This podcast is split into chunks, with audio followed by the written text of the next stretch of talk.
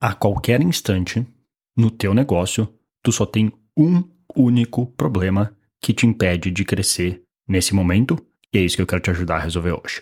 Bom dia, pessoal. Aqui é Bruno Piscinini falando com mais um episódio de Marketing Raiz de manhã cedo, enquanto as pessoas dormem, por isso falar baixinho para não acordar ninguém. E nesse episódio de hoje eu quero conversar sobre o que a gente chama de teoria do gargalo, ou teoria das restrições, ou, no inglês, Theory of Constraints. É de um cara chamado ele escreveu um livro chamado uh, Theory of Constraints, de um cara chamado Eliyahu Goldratt.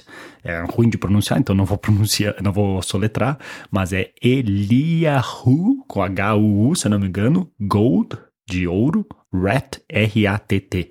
Mas procura Theory of Constraints, que é um, é um baita livro, é um dos livros que eu mais gostei de ler, que me ensinou muita coisa de como pensar, que na verdade ele foi criado para outros objetivos, mas que no final serve para tudo que a gente faz em qualquer negócio e ele te ajuda a identificar no teu negócio a qualquer momento qual que é o teu gargalo atual que tem impedido o teu negócio crescer. E eu quero explicar um pouco mais como é que tu usa isso no teu negócio para te ajudar a identificar que, pô, se eu não estou satisfeito com os, meus, com os meus resultados, o que que tem me impedido de crescer, como eu identifico e o que que eu faço para resolver esse problema.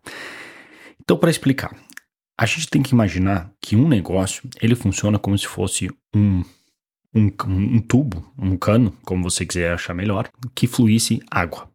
Ao longo desse funil, ao longo desse, desse cano, desse tubo, a gente tem certas válvulas. Quanto mais a gente abre as válvulas, mais ela flui. Mas se em algum ponto, no início, no meio ou no fim desse funil, a gente apertar uma dessas válvulas, o que, que acontece? Ali que vai estar tá a nossa restrição que vai estar tá impedindo o nosso negócio de crescer. Não adianta a gente ter uma boca de funil gigante entrando muita água, uma, uma, uma represa inteira jogando água, se lá no meio do caminho tem algum ponto que essa válvula está muito apertada, não deixando o resto fluir. Então, a velocidade que o nosso negócio cresce é a mesma é assim como a gente fala do computador. Vai ser tão rápido quanto o nosso pior elemento, quanto a nossa pior restrição. Então, um computador só vai ser tão rápido quanto o pior elemento, se é a placa de vídeo, se é a placa mãe, se é o processador, o que for. Em um negócio, é a mesma coisa. A nossa velocidade vai ser ditada pela nosso, pelo nosso pior componente do nosso funil. Por isso que não adianta, muitas vezes, a gente trabalhar num problema se esse não é o nosso gargalo atual. E daí que vem isso, que é a teoria do gargalo, teoria das restrições.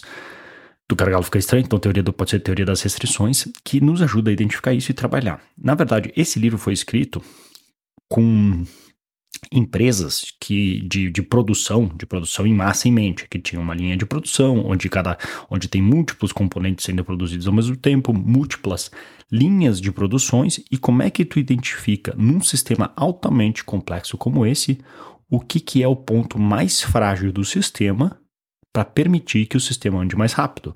Porque imagina o seguinte, imagina se a gente tem uma pizzaria, certo?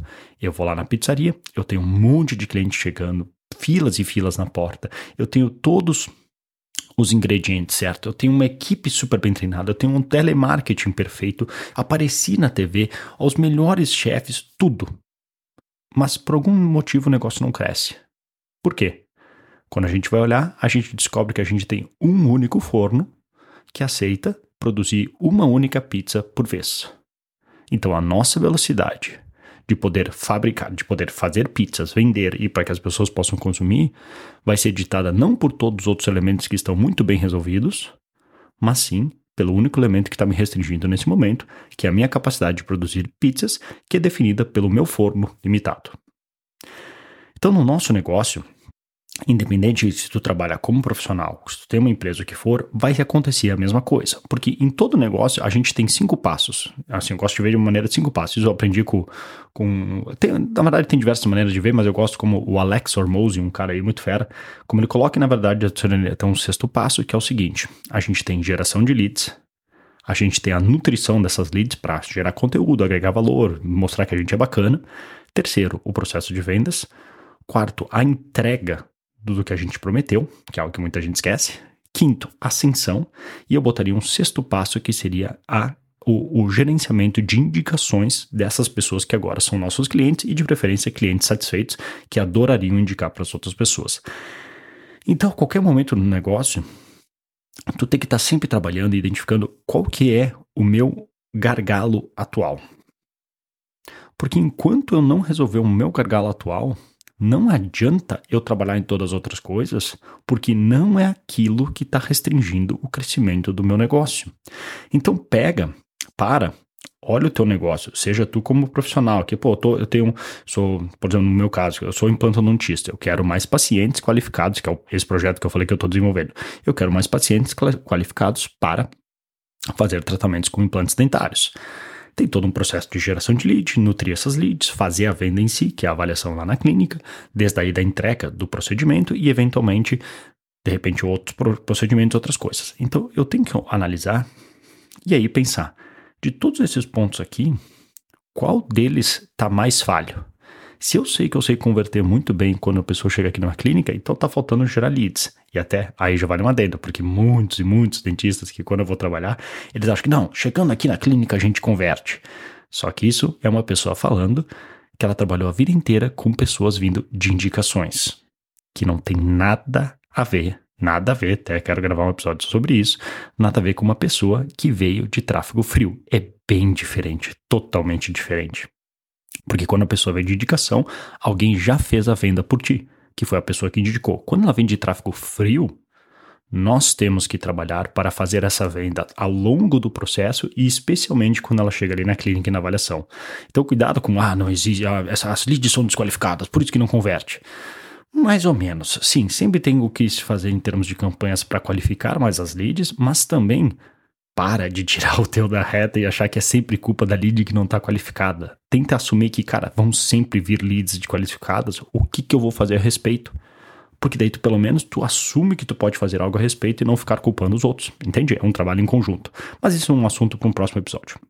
Então, tem que identificar o que está acontecendo. Vamos supor que está gerando leads, mas tá, o agendamento está ruim.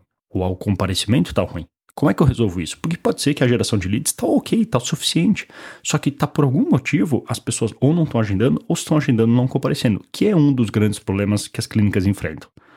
Muitos agendam, muitos demonstram interesse, mas na hora do vamos ver, não comparecem. Então vamos supor que a gente está conseguindo leads qualificadas o suficiente, elas estão agendando, e só que o comparecimento está tipo 10%, está muito baixo. E, mas essas que estão comparecendo, a gente está fechando muito bem. Então, o nosso gargalo atual ali no meio do caminho é o comparecimento. Não adianta nada nesse momento eu trabalhar todos os outros fatores, eu melhorar as leads, eu melhorar meu agendamento, eu melhorar meu fechamento, se a minha restrição, se o meu gargalo atual é o, é o comparecimento. Enquanto eu não melhorar esse número, todo o resto não importa. E é por isso que eu falei no início aqui do episódio a qualquer momento no teu negócio, tu só tem um único problema real. Porque não é que os outros não tenham espaço para ser melhorados. Só que enquanto não for resolvido este principal, que é o que está ditando a velocidade do teu funil, o resto não interessa. É como eu falei do exemplo da pizzaria. Se eu não aumentar minha capacidade de produzir pizza, todo o resto não adianta. E a mesma coisa numa clínica.